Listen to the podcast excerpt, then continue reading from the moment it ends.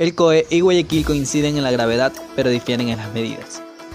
La ciudad sube a alerta de nivel 3 y pide estado de sección por la pandemia. El ente nacional lo descarta, pero reconoce la multiplicación de casos. Este viernes 7 de enero, el Comité de Operaciones de Emergencia, COE Nacional y el COE Cantonal de Guayaquil adoptaron por separado nuevas decisiones ante el incremento exponencial de casos en la ciudad y el país.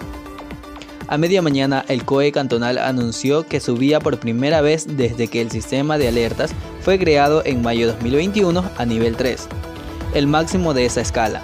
Eso implica, entre otras cosas, limitar el aforo de mercados, supermercados, centros comerciales al 50%. En el resto de establecimientos de atención público, abiertos o cerrados, el aforo máximo será de 30%. Además, recomendó que se limite el acceso a las playas y balnearios hasta el 21 de enero de 2022. Lo hizo basado en el informe epidemiológico local, que reporta 111 pacientes y 562 casos nuevos confirmados y 5 defunciones diarias. Sin embargo, en una rueda de prensa virtual realizada desde Quito al mediodía, también entregaron un informe de la situación de la pandemia en el país y las medidas que adoptaría. El COE Nacional negó la posibilidad de solicitar un nuevo estado de sección.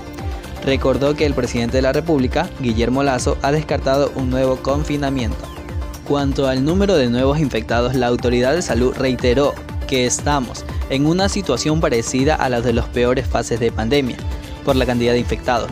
Señaló que mientras en la última semana del 2021 hubo 7.234 nuevos casos, en la primera de enero de 2022 se prevé que superen los 10.000 casos, advirtió la ministra, ha previsto que el pico de este repunte se produzca a mediados de este mes. El municipio también advierte un aumento del índice de exceso de fallecidos. Ayer Guayaquil registró 64 inhumaciones, 26 muertos más por encima del promedio considerado normal.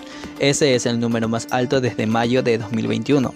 Garzón coincidió en que existe un nuevo aumento en la tasa, es decir, hay más decesos de los esperados para estas fechas, pero recordó que esto es algo que suele suceder en los meses de diciembre y que ese indicador se mezclan las muertes a todas las causas y no solamente por COVID-19. Pero también hay condiciones.